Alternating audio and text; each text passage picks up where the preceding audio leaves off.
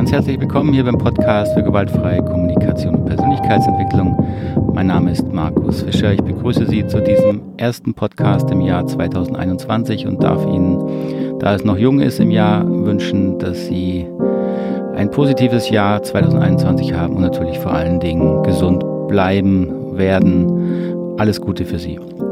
Der heutige Podcast ist wieder ein etwas besonderer Podcast und zwar habe ich Ihnen hier ein Interview ähm, in den Podcast gebracht, das ich mit Johannes Tönnissen von der Seite Management Wissen Online geführt habe. Herr Tönnissen ähm, hat mich interviewt zu meinem Buch Die neue gewaltfreie Kommunikation ähm, und er wollte gerne etwas äh, einfach näher hören, wie ich die gewaltfreie Kommunikation verstehe und interpretiere. So der Podcast ist interessant für alle, die jetzt vielleicht noch nicht so tief in der Materie drin sind, die ein bisschen Informationen über das Buch haben möchten und eine grobe Einführung in die gewaltfreie Kommunikation suchen. Wenn Sie dann vertieft einsteigen möchten, darf ich kurz auf meine äh, Angebote hinweisen, die immer vermehrt natürlich im Moment online stattfinden. Der Online-Kurs Gewaltfreie Kommunikation wird sehr, sehr gut angenommen. Ähm, der Gratis-Teil hat schon mehrere tausend Teilnehmer und der große Kurs einige hundert. Ähm, so, wenn Sie sich da mal anschauen wollen, das finden Sie auf der Seite www.knotenlösen.de Knoten lösen, wie die Knoten lösen, ein Wort mit oe.de. Und dort gibt es sowohl den Gratiskurs als auch den großen Kurs, in dem Sie wirklich fundiert die Grundlagen der gewaltfreien Kommunikation lernen und ähm, auch die Themen der Integration, die natürlich vor allen Dingen dann für die Praxis im Alltag entscheidend sind. Um diese Themen geht es natürlich auch gleich in dem Interview. Deswegen halte ich Sie gar nicht länger auf und wir steigen ein in das Gespräch mit Herrn Tönnissen von Management Wissen Online. Viel Vergnügen. Okay, also dann erstmal herzlich willkommen an alle, die dabei sind. Das Stichwort ist gewaltfreie Kommunikation. Äh, ich bin drauf gekommen, weil ich ein Buch angeboten bekommen habe bei MW Online zur Rezension von dem Business Village Verlag. Und meine erste Reaktion war, noch ein Buch über Kommunikation und gewaltfreie Kommunikation brauche ich nicht. Und dann war es aber so beschrieben, dass ich dachte, da guck doch mal rein. Und, und dann habe ich mich spontan beim Verlag gemeldet, ob ich mir den Kontakt zu Herrn Fischer herstellen kann. Und das hat der Verlag gerne gemacht. Herr Fischer hat sich gefreut. Ja, logisch. Wer freut sich dann nicht? Dann haben wir uns eben überlegt, dieses Webinar durchzuführen. Und da sind wir. Und bevor es jetzt zum Thema geht, bitte ich Sie einfach mal, Herr Fischer, sich kurz vorzustellen und vielleicht direkt die Frage zu beantworten, wie kommen Sie darauf, noch ein Buch über gewaltfreie Kommunikation zu schreiben? das ist eine gemeine Frage. Hallo. ja, erstmal freue ich mich, dass so viele da sind. Herzlichen Dank für Ihre, eure Zeit. Äh, mich kurz vorstellen. Also ich bin, oh, wie stelle ich mich vor? Ich bin äh, äh freiberuflich selbstständig, seit 20 Jahren, sage ich jetzt mal, in dem ganz großen Bereich Kommunikation tätig. Ich bin Papa, Vater von zwei jetzt fast erwachsenen Töchtern. Ähm, wie komme ich dazu, noch so ein Buch zu schreiben? Ehrlich gesagt, ja, genau, das habe ich mich auch ungefähr, äh, weiß ich nicht, fünf, sieben Jahre lang gefragt, weil es haben mich immer wieder Teilnehmer, klingt immer so ein bisschen selbstweihräucher, aber es ist leider, es ist wirklich so, warum schreibst du nicht all das, was du da im Seminar so erzählst, weil das haben sie sonst nicht so oft gelesen zur GfK. Warum schreibst du es nicht mal alles zusammen im Buch? Und habe mich immer gescheut, das zu schreiben, weil ich ehrlich gesagt nicht geglaubt habe, dass das irgendwie sinnvoll ist. Erstens also, dass es auch einen Verlag findet, habe ich nicht dran geglaubt. Und ganz ehrlich, äh, der Verlag ist auf mich zugetreten, da hatte ich Riesenschwein und Glück und äh, danke an den Verlag nochmal. Ähm, und so bin ich dazugekommen, sozusagen, das mich dann mal auf meinen Hintern zu setzen und sagen, okay, jetzt schreibe ich das mal zusammen. Ja. Und Sinn gemacht hat es mir, weil ich vielleicht als Einstieg wirklich festgestellt habe, die gewaltfreie Kommunikation finde ich ein fantastisches Reflexionstool, selbst Weiterentwicklungstool sozusagen für die eigene äh, Klarheit, eigene Denke, eigene Kommunikation. Aber ich war sehr, sehr lange in der GfK-Szene auch. Ich habe Marsch Rosenberger noch ein paar Jahre auch gekannt, war auch in seiner Organisation als Trainer ein Stück weit tätig, auch verantwortlich. Das ist ein großes Wort. Also ich war in der Gruppe, die sich um die Trainer-Zertifizierungsvorbereitungen gekümmert hat. Also hatte so ein bisschen Einblick und habe da schon gemerkt, da liefen viele Sachen, die ich sehr, sehr merkwürdig fand. Und die haben sich dann weiter verstärkt und das war für mich dann Anlass, auch mal hinzugucken, was, was geht da schief sozusagen in der GfK und in der GfK-Szene. Und ich denke, das wird auch so ein Stück weit äh, heute das Thema sein, weil das finde ich gerade auch für den Unternehmensbereich wichtig. Mm, weil gerade da finde ich es notwendig. Das, was eigentlich Thema der GfK, also aus meiner Sicht das Thema ist, ist das Thema Eigenverantwortung wirklich ernst zu nehmen. Ähm, das hat äh, Empathie ist natürlich auch ein großes Wort und ist auch wichtig, aber für mich, wenn ich zusammenfassen würde, was gewaltfreie Kommunikation eigentlich heißt, würde ich sagen, zu lernen, ja. eigenverantwortlicher zu werden. Das wäre die kürzeste okay, Zusammenfassung. Okay, das wollen wir ja so ein bisschen erarbeiten jetzt in unserem Gespräch. Ähm, ich gehe jetzt einfach mal davon aus, dass alle, die jetzt hier an Bord sind, äh, in irgendeiner Form Kontakt zur gewaltfreien Kommunikation hatten, also die, die Grundbegriffe kennen, die Basistheorie, so dass wir hier nicht noch ausführlich darüber äh, erzählen müssen. Wir, Sie haben es auch im Buch, glaube ich, relativ knapp nur beschrieben, also diese klassischen vier Stufen, die vier Schritte. Ich habe es trotzdem mal in eine Folie reingenommen. Das kann doch jemand, wenn er im Chat mal schreibt, wenn es jemand gar nicht kennt, einfach mal kurz reinschreiben, ich kenne es nicht, dann weiß ich, ob ich da weil sonst können wir die Folie einfach überspringen. Wenn Neuling ist, dass er dann vielleicht mal kurz im Chat reinschreibt. Dass er genau, also die Folie kennen wahrscheinlich alle. Das ist das, was in meisten Büchern ja auch im Zentrum steht, sind diese berüchtigten vier Schritte. Und da liegt halt immer die, die Verwechslung nahe, dass das vier Kommunikationsschritte sind. Ja, also dass man denkt, man. Genau bei Ihrem so Thema, ne? Reden, Sie sagen genau. also, kein Mensch redet so, müssen wir auch nicht. Ähm, genau. Sie sagen, es ist eigentlich keine Anleitung zur Kommunikation und schon gar kein Rezept, dass wir jetzt in der Lage sind, damit alle zwischenmenschlichen Probleme, Konflikte äh, zu beseitigen. Ja, das, das ist, jetzt sehr, ist jetzt sehr pointiert und sehr. Ja, ist genau, ist, ist genau mein Punkt. Ja, also die vier Schritte, die Sie da gesehen haben, die Sie also wohl alle kennen, wenn es hier keiner reinschreibt, habe, muss ich auch ehrlich sagen, habe ich persönlich auch, als ich vor jetzt 22 Jahren das erste Mal in Kontakt kam mit der ganzen Geschichte mit Rosenberg und damals seinen Trainerinnen. Ich habe das nie als Vier-Schritte-Sprachmodell kennengelernt. Ich hatte eine sehr, sehr taffe Ausbilderin, sag ich jetzt mal, die wirklich das Thema Selbstklarheit, äh, Selbstreflexion, einfach, das stand absolut im Zentrum. Das war dir also völlig klar. Und deswegen war mir auch völlig, also ich habe es nie anders gelernt, so kann ich es auf den Punkt bringen. Und ich habe später festgestellt, dass sich die GfK in eine andere Richtung weiterentwickelt, man muss ja sagen, weiterentwickelt hat. Für mich eher eine Rückentwicklung, dass man diese vier Schritte so in, ins Zentrum stellt. Und deswegen war mir jetzt auch gerade, da bin ich auch dankbar jetzt die Möglichkeit, weil Sie im Unternehmenskontext ja viel tätig waren und sind und da Ihr Wissen verbreiten, finde ich das toll, äh, die Chance hier das nochmal klarer zu stellen, weil im Unternehmenskontext glaube ich, was wir vor allen Dingen brauchen, jetzt mal speziell für Führungskräfte, wir brauchen eine sehr klare Kommunikation. Und mit klar meine ich nicht hart oder kurz, äh, sondern dass Menschen sich sehr bewusst sind, wenn sie was sagen als Führungskraft, gerade in Teams, was sie eigentlich wirklich sagen. Und wir wissen ja heute aus der Forschung, dass was Menschen eigentlich sagen, ist ja 80 Prozent, 90 Prozent emotional. Ja, die emotionale Message kommt drüber. Also wie wohl fühle ich mich denn vor allem gerade beim Gegenüber oder in der, in der Gruppe? So, das ist kein Problem, solange ich mich gut fühle in der Gruppe und mich da aufgehoben sehe und verstanden sehe, ist es alles kein Problem. Dann flutscht die Kommunikation und dann brauche ich mir auch keine Gedanken machen über Kommunikation. Dann braucht man auch null, dann braucht man auch keine gewaltfreie Kommunikation, Selbstreflexion, weil wenn die Kommunikation flutscht, brauche ich nichts ändern. Klar. So, schwierig wird es aber, wenn es hakt. Okay. So, wenn es hakt, hat das eben immer auf einer bestimmten Ebene mit Emotionen zu tun. Und dann fängt es an, ähm, sage ich mal, erstmal natürlich auch schwierig und verwirrend zu werden, weil jetzt sage ich mal, wir in unserer Kultur selten gelernt haben, mit Emotionen selbstverantwortlich, sinnvoll, konstruktiv umzugehen. Das äh, ist vielleicht auch, kann man gar nicht vermeiden, sage ich mal, aber man könnte schon manche Sachen anders lernen, auch von den eigenen Eltern. Aber so sind wir halt. Wir sind aufgewachsen im Grunde, äh, kommunizieren wir Gefühle. Erstens gar nicht bewusst. Also mhm. man redet nicht über Gefühle, das ist schon mal das eine. Und wenn man über Gefühle redet, häufig dann eher in der Richtung, ja, du machst mich, du bist schuld an meinen Gefühlen, du bist verantwortlich für meine Gefühle.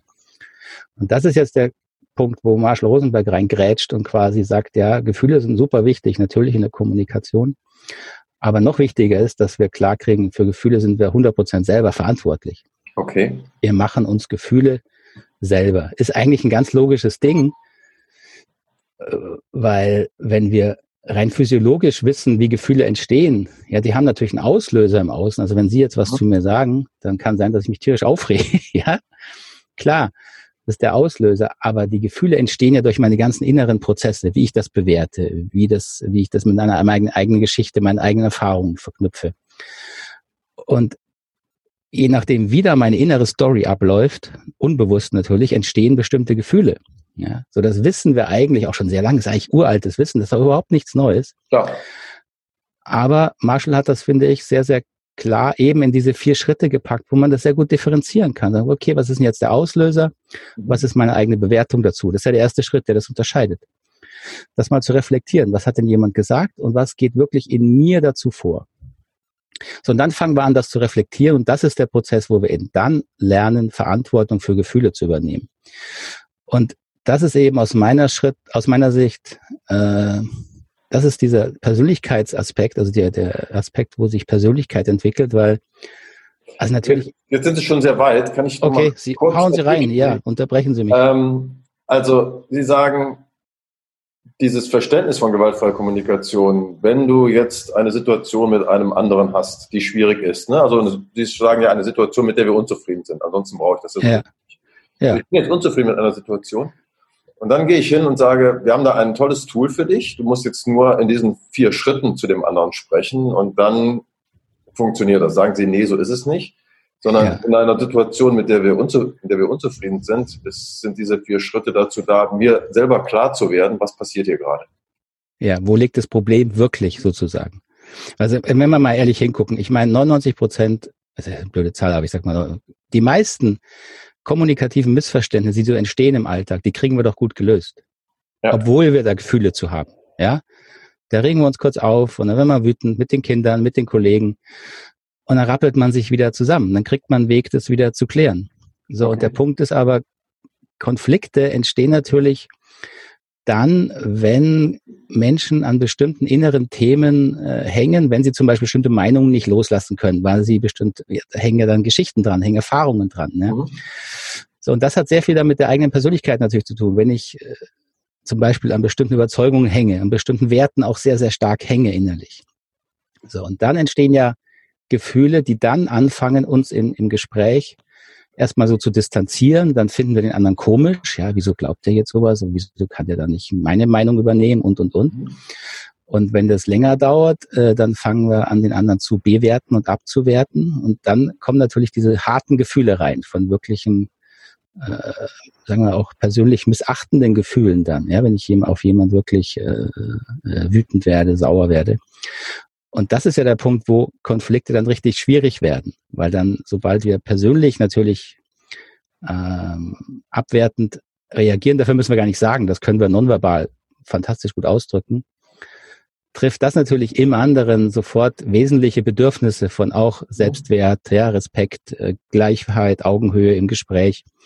So, und dann reagiert er aus seiner Geschichte natürlich vermutlich sehr, je nachdem, wie er das hören kann und verarbeiten kann, aber wenn er es genauso wenig kann wie ich, genauso verletzt und projiziert auch diese Verletzung dann auf mich. Und dann machen wir beide das Gleiche und dann eskaliert so ein Konflikt innerhalb von kurzer Zeit massiv. Das wissen wir. Das kennen wir aus langer Forschung, ähm, wie Konflikte eskalieren. Und das ist jetzt so, in dem, dem, Moment habe ich jetzt, als derjenige, der jetzt gewaltfreie Kommunikation kennengelernt hat, der vielleicht, da kommen wir ja gleich noch zu, äh, Trainings durchlaufen hat, der die entsprechenden Bücher gelesen hat, ich sage, ich mache es jetzt anders. Das heißt, ich überlege mir jetzt erstmal, oh, eine schwierige Situation. Und bevor ich jetzt anfange zu kommunizieren, anders geht's ja nicht, überlege ich mir, was erlebe ich da gerade, versuche das zu beschreiben, was empfinde ich dabei, also die Gefühle mir darüber klar zu werden. Sie beschreiben das irgendwo auch unter so Selbstempathie, das hat mir ganz gut gefallen. Also mir mhm. klar zu werden, worum geht es mir denn? Was ist mir denn wichtig? Das wäre das nach den Bedürfnissen. So, und was wär, ist mein Wunsch denn in der Situation? Das kann ich mir für mich überlegen. Das ist diese Reflexion. Das ist, ein, das ist der Beginn der Reflexion. Okay. Äh, ich sage deswegen Beginn, weil ich sag mal, das ist der Punkt, den schaffen wir, glaube ich, in allermeisten Fällen schaffen wir den super und kriegen das dann auch in den meisten Gesprächen gut hin. Ja, dass wenn ich mal. Gut, wir reden jetzt mal von denen, die schwierig sind, wo es so, eben nicht hinkriegen, weil ich kann ja noch so gut geschult in gewaltfreier Kommunikation sein. Trotzdem erwische ich mich dann dabei, dass ich gerade wieder im Streit so, gerate und mir dann nachher sage, was habe ich denn da wieder angestellt? Wieso habe ich denn jetzt nicht gewaltfrei kommuniziert? Ich weiß nicht, wie es geht. Ja, gut. müssen wir noch diskutieren, was das eigentlich heißt, gewaltfrei kommunizieren. So, der Punkt ja, ist, wo kriegen wir es nicht, was heißt es eigentlich genau, es nicht hinkriegen? Aus meiner Sicht bedeutet es, dass ich es im Gespräch nicht schaffe, meine eigene, sei es jetzt mal Sachmeinung zu einem bestimmten Thema, was mhm. man eben diskutieren muss, in einer äh, ruhigen ich nenne es mal eine erwachsenen Art und Weise darzulegen mhm. und dann auf den anderen zu gucken, hey, okay, was, wie siehst du das jetzt, wenn man noch offen diskutiert oder auch was hindert dich jetzt, deine Meinung anzupassen oder, oder. Also das, was wir erwachsene, rationale Diskussionen nennen, wo wir versuchen, gemeinsam ein Problem zu lösen. So, wenn das nicht mehr klappt, was passiert dann eigentlich? Und das ist ja der Punkt, wo viele sagen, ja, da, da, da wird schwierig. Ja, was passiert da wirklich? Da passiert nämlich innerlich, dass ich mich, und das passiert ihm unbewusst, ähm, innerlich eine Menge Gefühle entwickle und versuche, die krampfhaft unten zu halten. Und diese Gefühle nicht bewusst wahrnehmen und unten halten, ist das, was dann in den in Gesprächen eskaliert, weil natürlich mein Gegenüber sofort merkt, wenn ich jetzt eigentlich sau wütend bin oder total getroffen bin oder, oder, oder. So, deswegen, wenn wir gewaltfreie Kommunikation vermitteln oder lehren oder wie man es auch mal nennen will, mhm. wir gehen, ich sage nie, okay, jetzt nehmen wir mal das Gespräch und versuchen es zu verbessern, weil das funktioniert in dem Sinne nicht. Ich sage, okay, jetzt können wir so ein Gespräch nehmen, was wirklich schiefgelaufen ist und dann reflektieren wir mal, warum ist es denn wirklich schiefgelaufen? In dem Sinne, was hat die Person, die arbeiten will, an sich arbeiten will, was ist deren Anteil daran? In dem Sinne, wo hat es angefangen, dass ich den anderen abwerte? Wo habe ich angefangen, innerlich sozusagen, wie wir es manchmal aus dem Kontakt zu gehen mit dem anderen? Ja, oder wo habe ich angefangen, auch mich zu verlieren im Gespräch? Das passiert ja sehr häufig, dass Menschen, gerade wenn sie sehr empathisch aufgezogen wurden, ja, also sehr auf den anderen eingehen, dass sie merken, ja, den anderen, ja, ja, ich verliere mich dann völlig im Gespräch und verliere okay. meine. Ja. Wir können in beide Richtungen gehen, klar. Wir können also damit in beide Richtungen gehen. Mhm. Und das sind die unbewussten Prozesse, die im Gespräch passieren, die Gespräche dann schwierig machen oder eskalieren lassen. So, und dann diese unbewussten inneren Prozesse, die entweder dazu führen, dass ich den Kontakt zu mir verliere, oder den Kontakt zum anderen komplett verliere, die muss man anschauen. Und die haben halt 100 Prozent mit eigenen, erstmal unbewussten Gefühls- und emotionalen inneren Prozessen zu tun. Und da kommen dann die vier Schritte ins Spiel, weil die sind dann enorm hilfreich, das ein bisschen zu sortieren erstmal. Und dann kommt natürlich auch eine zur Chronologie. Das heißt also, ich habe eine schwierige Situation gehabt, nicht ja.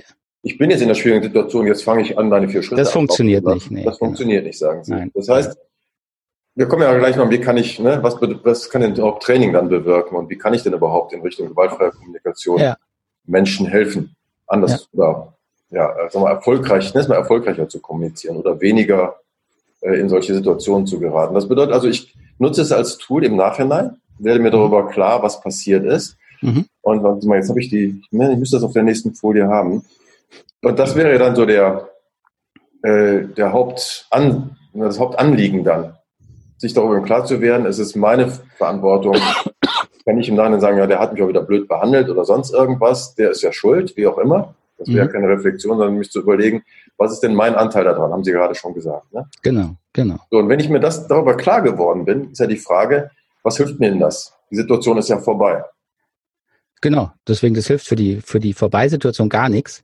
Deswegen sagen wir, guck, guck die Situationen an, die wirklich wichtig sind. Und wichtig sind meistens, wenn wir ehrlich mal reflektieren, dann werden wir feststellen, äh, wir finden gewisse Muster in unserer Kommunikation. Okay. Also in dem Sinne, dass mir zum Beispiel, also ich habe einen Chef in der, in der Beratung, der sagt, er hat einen bestimmten Typ Mitarbeiter, kommt er einfach nicht klar. Und das sind die Themen, die ja wichtig sind. Ja, ja. er kommt super klar, der ist beliebt und ist ein herzensguter Mann. Er sagt, mit bestimmten Männern, ja, in dem Fall, kommt er nicht klar. So, und der kriegt aber auch nicht klar, warum nicht und geschweige denn, dass er dann irgendwie weiß, ja, was mache ich jetzt mit denen? Ja. So, und dann guckt man sich das Thema genauer an, weil das, diese ganze Arbeit, diese Selbstreflexion, es ist richtig Arbeit. Ja, und es braucht auch ein bisschen Zeit. Das ja. heißt, ich würde nicht angucken, hey, warum reg ich mich jetzt auf, wenn ich ein Knöllchen kriege? Sag ich, ja, du regst dich wahrscheinlich auf, weil du entweder das Geld, das Geld weh tut oder weil du nicht gern kontrolliert wirst oder aber so what, du kriegst klar das sind keine Themen, wo ich finde, dass man jetzt also im Allgemeinen stundenlang reflektieren können sollte, außer man hat so viel Zeit. Aber an diesen Themen, wo ich merke, ich habe wiederholende Verhaltensmuster in mir oder sich wiederholende, wiederholende Konfliktmuster, okay. da ist es doch meistens einfach auch extrem wichtig, weil diese Themen saugen ja wahnsinnig viel Aufmerksamkeit und Energie, gerade in Teams. Ja, und äh, wer Teams berät oder auch Einzelleuten berät, der weiß, dass man es auf relativ wenige Konfliktmuster häufig äh, zurückführen kann, was da gerade passiert. Okay. Beispiel mit diesem Chef, der hatte zum Beispiel dann festgestellt, dass er mit dem Mitarbeiter am meisten Schwierigkeiten hat, der ähnlich, sage ich mal, äh, in der Kommunikation hart, klar und auch mal schnell laut wird, ja? äh, wie zum einen er selber, der Chef, dem passiert das auch schnell mal. Und dann ist ihm klar geworden, äh, als wir darüber geforscht haben, warum, warum kann er damit nicht, warum kann er dem nicht sagen, du, das stört mich oder das, das mhm. passt mir nicht oder so will ich nicht mit, dass du mit mir redest. Äh, und dann ist ihm wieder mal klar geworden, da waren wir schon zwei, drei Mal, dass ihn dieses ganze Verhalten erinnert ihn natürlich an emotionale Erfahrungen aus der Kindheit. Und das okay. ist so. Wir werden in diesen Themen an emotionalen Erfahrungen aus der Kindheit erinnert. Und bei ihm war es so, im Grunde hat er da sein emotional wie sein Vater vor sich gesehen. Das war das eine. Deswegen war er da völlig ausgenockt. Und zum anderen, wenn er selber hätte laut werden müssen, um die Person mal zu stoppen, ja, und zwar richtig laut und heftig, das hat er sich auch nicht erlaubt, weil gleichzeitig so dieses Thema hat, ja, so schlimm wie mein Vater will ich nie werden. Weil er hatte eine sehr, sehr harte Kindheit. Ja. So, und das klingt jetzt so ein bisschen. Das, das, ja? Ich glaube, das kann man an vielen Beispielen. Mir, mir wird dann nur deutlich, dass es äh, da jetzt wieder mh, eine, eine, Haltung ist oder ein, ein Reflexionsmittel, das, wir sprechen jetzt zum Beispiel von einem Einzelcoaching. Und mhm. ähm, Ihre Kritik ja an der sagen wir, Bewegung der gewaltfreien Kommunikation geht ja weniger in die Richtung, dass man es nicht im Coaching oder so als, als äh, Reflexionsmittel benutzt, sondern dass es Leute gibt. Ich habe Ihnen ja erzählt, dass ich hier in so einem Wohnprojekt lebe und als wir damit gestartet haben, kamen Leute zu uns und haben gesagt, äh, kommuniziert ihr denn auch gewaltfrei? Also das ist wichtig. Ne? Also ich gehe nur in ein Wohnprojekt, wo man gewaltfrei kommuniziert. Und dann habe ich den ganz verdutzt angeschaut und gesagt, ja, was soll das bedeuten? Also klar, ja, die Frage hätte ich auch gestellt, ja. Es gibt auch Leute bei uns, die das Modell der gewaltfreien Kommunikation kennen. Aber wir haben jetzt keine Verpflichtung, äh, wenn wir uns begegnen, erst zu sagen, was wir beobachtet haben und dann, wie wir uns fühlen. Also wir hoffen, dass wenn wir Konflikte haben, Leute mit einer gewissen Haltung in diese Konflikte reingehen und äh, mehr können wir nicht sagen. Und ob wir da nicht auch mal äh, mit diesem Modell uns intensiver beschäftigen, kann alles sein. Und das geht ja so in die Richtung, ähm, ich, ich kenne auch Unternehmen oder kleine Unternehmen, wo der Chef gesagt hat, also ich trainiere jetzt alle meine Mitarbeiter in gewaltfreier Kommunikation und dann läuft das hier alles besser. Ich habe noch nicht erlebt, dass das durchgehalten wurde. Also ja, das kann auch gar nicht aus verschiedenen Gründen nicht funktionieren. Ja. So, und das geht ja in die Richtung, wenn ich jetzt tatsächlich, nehmen wir mal, nehmen wir das Thema Training. Mhm. Einzelcoaching kann ich sicherlich dann den Dingen so auf den Grund gehen, wie Sie das gerade gesagt haben. Mhm. Ähm, Im Training geht es ja in die Richtung, wir trainieren jetzt mal ein Gespräch, äh, wie das gewaltfrei abläuft und äh, was der eine sagt und was ist das Problem und was der andere dann sagt und wie kann man auf den anderen eingehen und so weiter und so weiter. Äh, mein Trainings nee, nicht, nee. So funktioniert es nicht. Nee. Wie dann? Äh, äh, der wichtigste Schritt wäre schon mal klarzubringen, dass man so nicht trainieren kann. Okay. Weil, ja, und dann steht man vielleicht da und fragt, ja, wie dann? Und das fände ich gut. Weil dann müsste man sich mal ernsthaft überlegen, was, was passiert, eben was ich gerade beschrieben habe, was passiert eigentlich in Gesprächen, die wirklich schlecht laufen und warum. Okay. Und dann landet man das, was Sie jetzt auch gesagt haben, ähm, in Gesprächen laufen schief, weil einer oder zwei oder alle in einem Team oder die Mehrheit aus einer bestimmten nennen wir es mal, wohlwollenden, offenen Haltung, gegenseitigen Zuhören, Respekt, wie man es auch mal nennen möchte, herausfällt und einfach, äh, wenn dann Frust kommt, Stress kommt, dann wird man egozentrisch, man guckt nur noch nach sich, man will sein Ding durchbringen, man will selber jetzt mal was sagen, ja, und dann sagt man das Gleiche nochmal und lauter.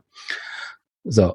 Und wenn man das nicht merkt in dem Moment, das ist vielleicht eher der Punkt, was Leute meinen, äh, jetzt wollen wir in Anführungszeichen gewaltfrei reden, ähm, wenn das Menschen dann nicht merken oder wenn es in der Gruppe niemand gibt, der, der, sich, der die Gruppe darauf hinweist, im Moment, wir sind hier gerade heftig am uns abwerten, lass uns mal einen Schritt zurücktreten, ähm, dann geht die Sache natürlich ganz schnell den Bach runter. So, dann kommt, eskaliert das.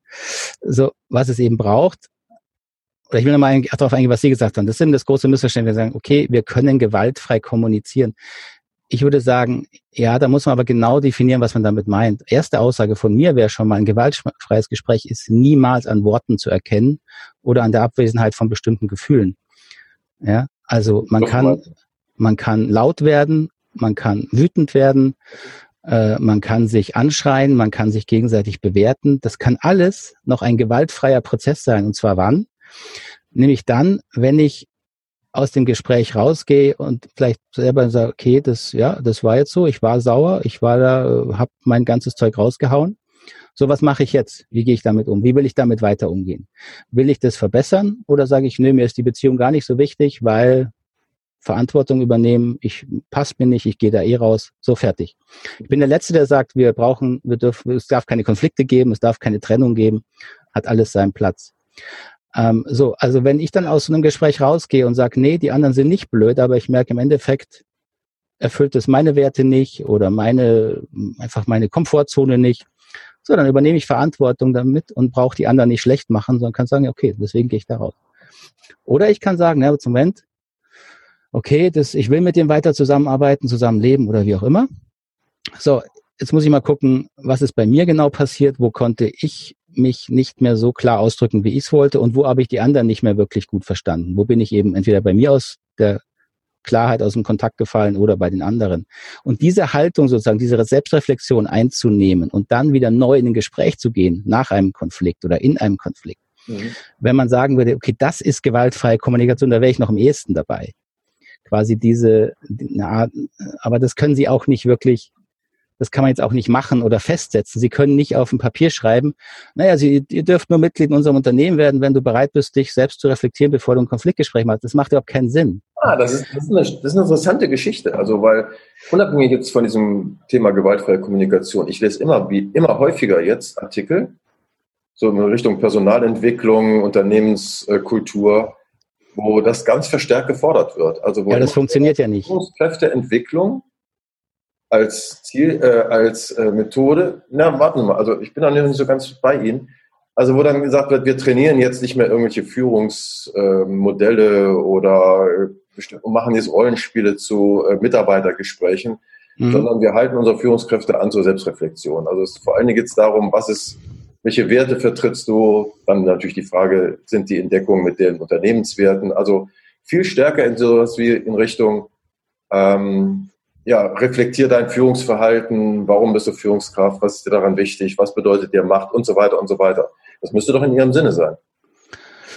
Also was ich gut finde in meinem Sinne ist, wenn man sich darüber Gedanken macht, keine Frage. Ja, und von mir aus kann das Gedanken machen auch so weit gehen, dass man sich jetzt als Führungsteam, Unternehmen oder wo auch immer, dann setzt man sich zu so einem Workshop zusammen und macht, äh, redet darüber, was ist uns wichtig, wie wollen, welche Werte wollen wir denn hier leben. Und natürlich leider oder ist halt dann wahrscheinlich notwendig, dann muss man sowas schriftlich festhalten und da werden dann am Werteplakat. Ja, das, das meine ich jetzt gar nicht. Das ist ja nochmal das ganze Thema Unternehmenswert. Ich meine jetzt wirklich, dass man Leute ein Training, ein Workshop holt oder ihnen das anbietet und sagt, hier geht es immer darum, deine eigenen Bedürfnisse, Wünsche, Ziele und sowas zu reflektieren und dann mal zu schauen, was treibt dich an, was ist dir wichtig, ja, aber da können Sie niemanden zu zwingen. Das, ist, das hat mit Entwicklungsebenen zu tun. Es gibt Menschen, die haben da Interesse für und oder sind da offen. Okay. Und wenn Sie denen das anbieten, dann sagen die, oh cool, das will ich okay. machen. Ja, da ist eine Offenheit und dann, dann landet so ein Training natürlich auf einem guten Boden. Und dann können die da viel entwickeln. Ich würde mal sagen, Führungskräfte sollten diese Offenheit haben, sonst sind sie nicht für Führung geeignet.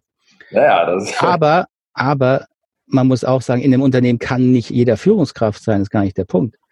Das heißt, auch ein Unternehmen muss und darf und soll es Menschen geben, die sagen, hey, der ganzen Selbstreflexion ist nicht mein Ding. Ich möchte hier meine Arbeit gut machen, möchte dafür gut bezahlt werden, dann möchte ich nach Hause gehen, mich um meine Familie kümmern. Ja, dann darf aber nicht Führungsperson werden. Nein, aber das muss, nein, darf er, muss er, will er vielleicht auch nicht. Und das muss okay. völlig okay sein im Unternehmen.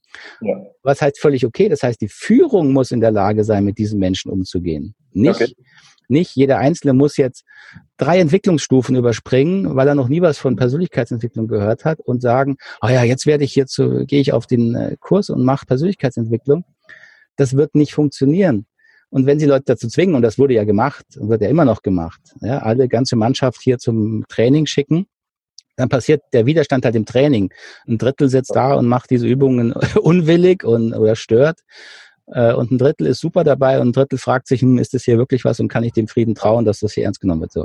Aber dann, also, dann gehen Sie mal ein auf das Thema mit dem Training. Also was kann denn Training tatsächlich leisten? Also ich hatte den Buch so verstanden, bei Translation, Sie haben die beiden Begriffe dort etwas ausführlicher natürlich dargestellt, dass Sie sagen, es gibt diese eine Methode des Trainings, dass man Verhaltensweisen wirklich ja, trainiert. Das ist ja auch erstmal nichts Schlechtes. Also ja, das ist nichts Schlechtes, wenn man das klar macht. Ja. Vier Schritte äh, zu trainieren, sagen, wie formuliere ich und das, äh, das einstudieren, zumindest das Wissen mir anzueignen, dass ich es überhaupt mal weiß. Also das ist ja.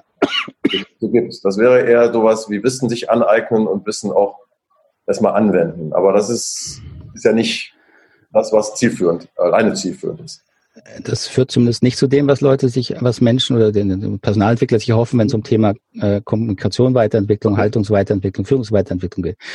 Da würde ich vielleicht, weil Sie es ja noch genannt haben, Transformation, Translation, das wird die Begriffe also auch, die werden sehr unterschiedlich verwendet, wie ich sie verwende. Also wenn wir haben jetzt über das Thema Haltung gesprochen, was eine GFK so die Idee ist. Die Haltung ähm, zu entwickeln, zum Beispiel möglichst verschiedene Perspektiven von Menschen verstehen zu können. Das ist eine hohe Fähigkeit, eine hohe Haltung. Ja? So. So kommen wir aber nicht auf die Welt. Wir kommen auf die Welt, dass wir erstmal gar keine Perspektiven haben, weil wir kaum noch Bewusstsein haben über uns und die Welt. Und dann entwickeln wir erst eine, eine sehr egozentrische Haltung. Und das ist gut so. Als Kind brauchen wir das. So, das ist schon mal eine wichtige Entwicklungsebene, Egozentrik. Und wenn wir da durch sind, das sind jetzt ein bisschen viele Ebenen, aber ich nehme mal die einfachste Fassung dazu, einfach um das Konzept zu verstehen. Also wenn wir egozentrische Phase als Kind gut durchwachsen haben, dann lernen wir die sozialen Regeln, wir lernen uns da anzupassen, später auch abzugrenzen. Ähm, dann lernen wir das, was wir konformistisch nennen. Da ist wichtig, welch, wo ist mein Freundeskreis, wie tickt der, wie gehöre ich dazu und wo gehöre ich vor allen Dingen dazu. Natürlich erstmal zur eigenen Kernfamilie, dann zu Freunden. Mhm. So da lernt man das, was die Forschung, das ist ja nicht mein Zeug, das ist, war alles wirklich nicht auf meinem Mist gewachsen, was die Forschung, die, die psychologische Forschung, konformistische Phasen, da werden wir wirklich im guten Sinne Konformisten. Das müssen wir werden, weil wir soziale Wesen sind. So, und später, wenn wir dann in Pubertät kommen, lernen wir das wieder rational zu untersuchen. Dann kommt unser Verstand ins Spiel, hinterfragt die ganzen Regeln, der wundert sich dann, warum die eigenen Eltern die Regeln haben, aber die Eltern von meinen Freunden, die haben doch andere, also was ist jetzt hier richtig? Ja, das ist dann die rationale Ebene, die dann langsam reinkommt. Wenn wir jetzt mal diese drei Ebenen einfach als sehr, sehr einfaches Modell, das ist sehr, sehr anerkannt, auch kulturell gut überprüft, dann kann man jetzt sehen, dass der Mensch sich also von seiner Fassungsfähigkeit, von seiner Bewusstseinsfähigkeit eben durch so Ebenen weiterentwickelt. Und diese Ebenen haben wir auch als Erwachsene. Und als Erwachsene haben wir halt eine bestimmte Ebene, auf der wir uns am wohlsten fühlen. Sagen wir, es gibt einfach Menschen, die legen sehr, sehr viel mehr Wert darauf, dass sie immer in Gruppe sind, da immer gute Kontakte haben, brauchen das sehr viel. Es gibt Menschen, die haben, brauchen das, die können das auch, aber die brauchen das nicht so. Ähm, es gibt Menschen, die leider natürlich sehr egozentrisch veranlagt sind. Die haben halt, das hat viele Gründe, sind quasi in einer bestimmten Entwicklung hängen geblieben aus natürlich häufig Mangel auch in der Kindheit und sagen, wenn ich hier nicht für mich sorge, dann sorgt hier niemand für mich, deswegen muss ich kämpfen. So, und wenn Sie jetzt natürlich, eine, nehmen wir mal ein simples Beispiel, eine egozentrische Führungskraft haben und sagen, hey, du kannst du nicht führen, du musst dich weiterentwickeln, dann muss die quasi erstmal lernen, okay, was ist eigentlich gut äh, in der Gruppe, auch ich brauche Gruppenzugehörigkeit natürlich, wie, wie, was brauchen da andere, da muss ich Empathie entwickeln. Und dieser Schritt von einem egozentrischen Denken, sage ich jetzt mal, zu einem mehr konformistischen Denken, das ist das, was ich mit Transformation bezeichne. Okay. Da, da, die, da entsteht wirklich eine völlig, es sind eigene neue Welten, innere Verstandeswelten und auch Gefühlswelten, weil natürlich haben auch Egozentriker alle Gefühle und auch konformistische Ebene hat alle Gefühle und rationale Ebene auch. Aber man versteht und interpretiert seine Gefühle anders, wenn man nur auf der egozentrischen Ebene hängt oder wenn man auf der konformistischen Ebene einen Schwerpunkt hat oder auf einer rationalen Ebene hat. Mhm. Wenn ich auf der egozentrischen Ebene wütend bin, dann sind alle anderen Menschen Feinde und Arschlöcher. Punkt. Und es gibt keinen anderen Gedanken da drin. Ja.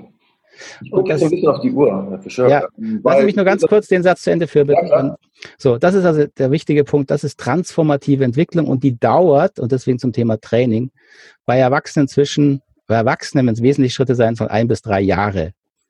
So. Aber auch auf diesen Ebenen kann man sich toll weiterentwickeln. Und das ist das, was wir als Translation bezeichnen. Also Sie können ein wunderbarer, konformistisch tickender Buchhalter werden, der dann auch Musik lernt und dann auch Techniken lernt und Sprachen. Das ist alles translative Ebene.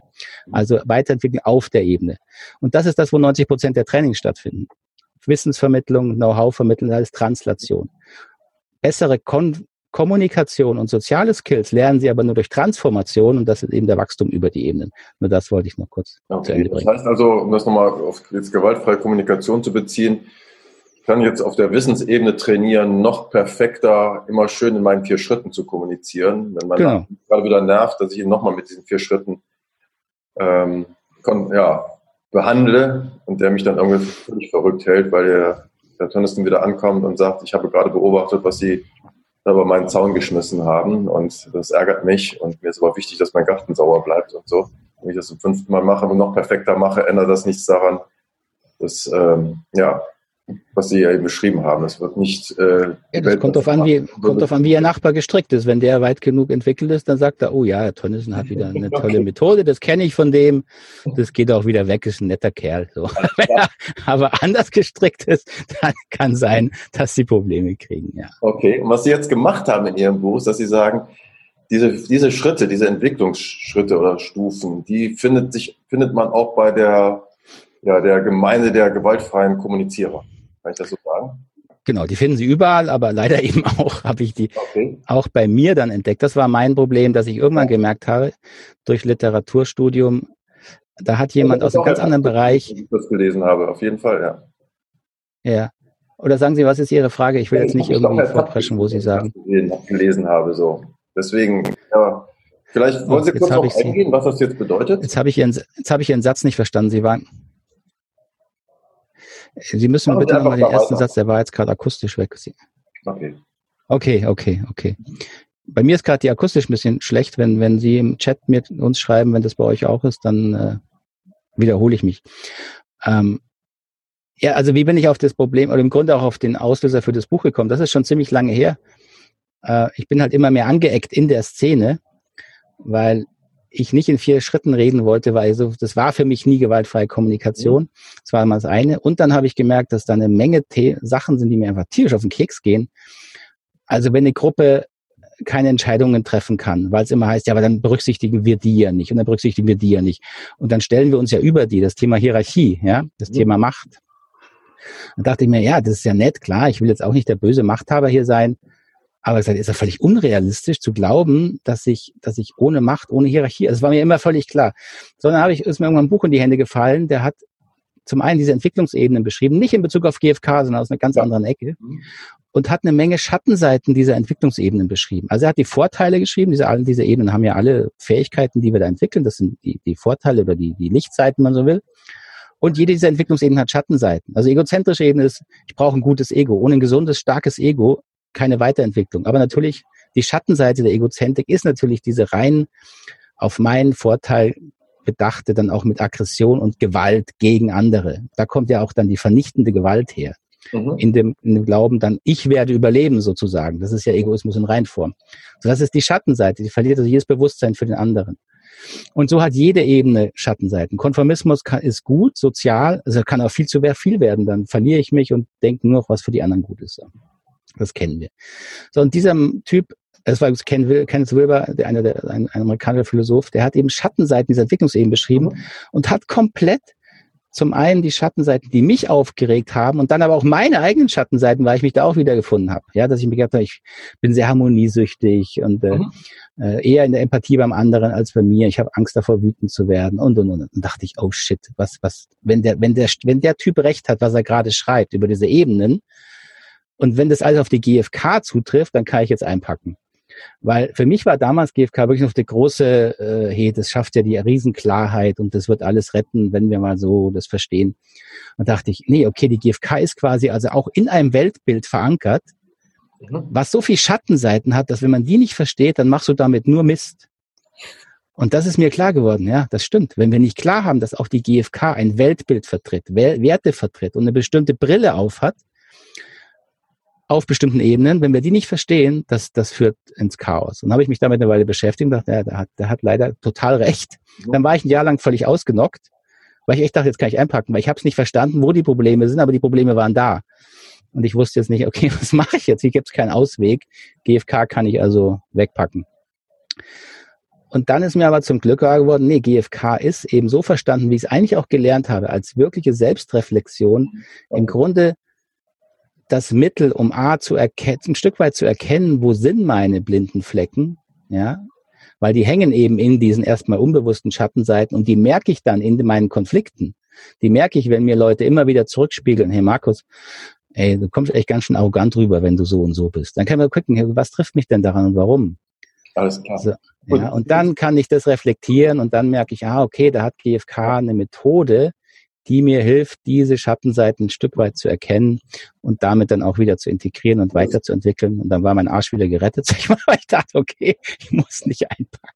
Ja, das ist in, in, an irgendeiner Stelle schreiben Sie so, wenn jetzt zum Beispiel Vertreter von GfK sagen, das ist das, was uns jetzt weiterbringt, anderen Menschen sagen sollen, ihr müsst jetzt gewaltfrei kommunizieren. Ja, das hat jede dogmatische Richtung entwickelt. Genau an der Stelle. Wie kann ich anderen vorschreiben, was sie zu machen haben? Ne? Ja, also, ja, ja, ja, Ich weiß jetzt nicht genau, an welche Ebene das hier jetzt so passt. Das ist die pluralistische Ebene, die naive GfK, die halt aus, die behauptet immer, sie sei ganz tolerant, das endet aber ganz schnell. da werden sie plötzlich ganz intolerant, wenn es darum geht, dass jetzt alle GfK lernen müssen. Und, und diese, diese logischen Widersprüche sind mir irgendwann aufgefallen, dachte, irgendwas knirscht hier. Ne? Äh, Herr Fischer, es gibt eine Frage hier, das kann man euch ganz gut aufzeigen. Hier fragt jemand, wenn man einen Chef hat, der aus dieser Stufe heraus handelt, ich nehme mal an, jetzt egozentrische, aber ist ja egal, aus welcher Stufe heraus. Das ist nicht egal.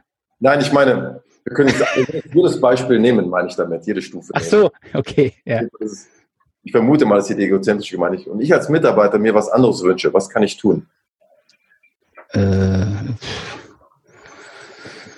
in, die, in diesem Machtsystem, ja, in diesem Machtsystem, die mit Hierarchie arbeiten, wenn man Glück hat, kann man die Hierarchie nutzen und kann sagen, äh, wenn der Chef noch einen Vorgesetzten hat. Also erstmal kann man natürlich versuchen, ob der Chef offen ist für, für Feedback, was ja. ja angeblich Führungskräfte heute sein müssen, was sie aber leider nicht immer sind.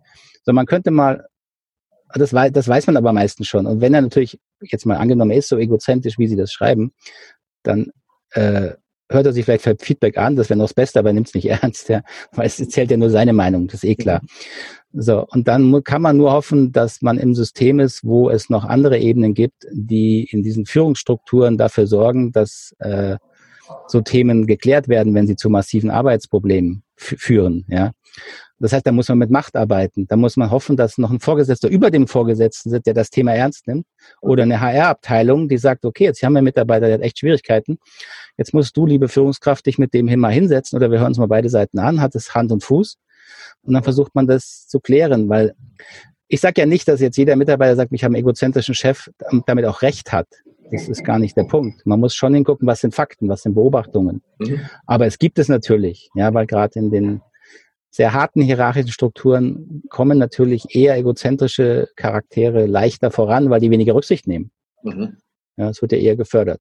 Nee, sehr spannend. Ich weiß nicht, ob Sie den Chat im Blick haben. Ich habe in mehreren. Nee, nicht so schreibt jemand, ich habe in mehreren Unternehmen gearbeitet, IT-Branchen, Vertrieb, in denen egozentrische Führungskräfte gefordert wurden. Das heißt, desto ja. egozentrischer, desto mehr wurde ein äh, Führungskräfte zugesprochen, desto mehr hatte man Erfolg. Empathie galt als Schwäche. Wenn man selbst nun nach den Grundsätzen der GfK agiert, ist man nicht automatisch zum Scheitern verurteilt. Wie kann man in einem solchen Umfeld überleben, ohne sich zu verbiegen?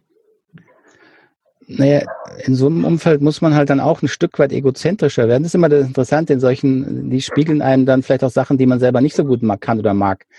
Also wenn ich da bleiben muss jetzt in einem Unternehmen, sei es mal aus welchen Gründen auch immer, ja, dann muss ich lernen, egozentrischer zu werden. Das heißt, ganz radikal gucken, welche Bedürfnisse sind in dem Unternehmen bei mir nicht erfüllt und welche schon. Und die, die nicht erfüllt sind, wie kann ich mir die am besten natürlich außerhalb des Unternehmens vermutlich erfüllen. Das heißt, ich komme dann vermutlich in, in, so einem Unternehmen eher in die Haltung so dieses äh, Job nach Vorschrift. Ganz klar, was sind hier die Regeln? Wie kann ich nicht angegriffen werden? Was muss ich hier erfüllen, damit mir niemand an Karren fährt? Das ist sehr egozentrisch. Mhm. Und so mache ich meinen Job. Und wenn ich damit klarkomme, sage, ja, okay, aber was anderes ist in dem Unternehmen nicht gewünscht, nicht gewollt, und ich komme selber mit persönlich klar, weil ich habe das Einkommen, ich habe vielleicht die Sicherheit, die ich will und den Rest von Anerkennung und, und, und, und angenehmen Menschen um mich, die erfülle ich mir woanders. Dann kann ich da überleben.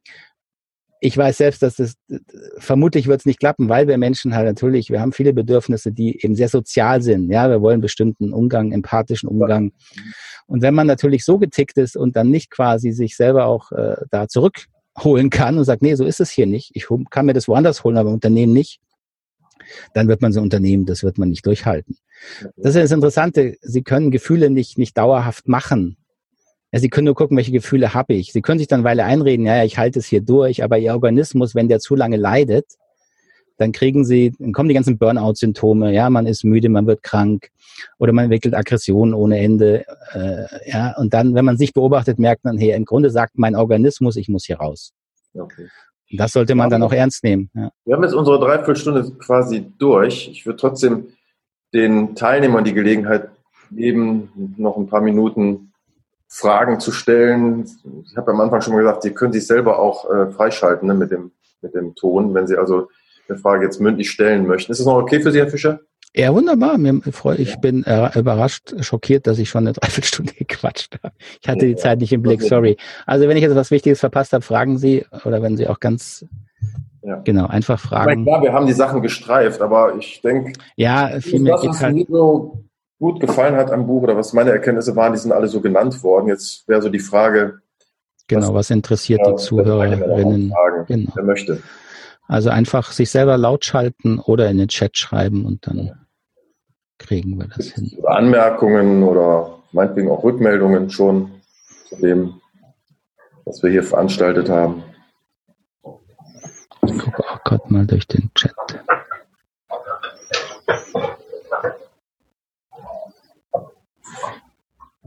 Ja, das scheint ja dann ziemlich klar zu sein, oder?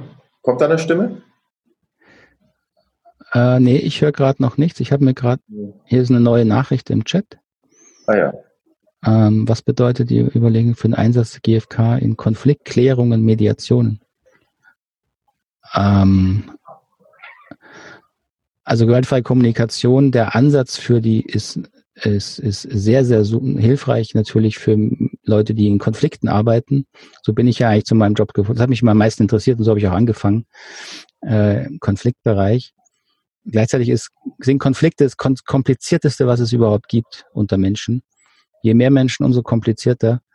Und da hilft GFK auf jeden Fall, aber es alleine reicht nicht. Also man braucht, gerade wenn man in einer Organisation arbeitet, braucht man Verständnis äh, von Organisationsdynamik, von Hierarchien, äh, sag mal, im weitesten, systemisch ist immer so ein völlig unklar definierter Begriff, aber das passt vielleicht in dem Zusammenhang. Man muss sich mit Systemen auseinandersetzen und verstehen oder zumindest äh, auch verstehen, welche Dynamik und Komplexität es hat, wie man Systeme steuern, auch nicht steuern kann, weil sie haben sofort, wenn sie einen Teamkonflikt haben, äh, ist es natürlich sofort ein, ein sehr komplexes Thema.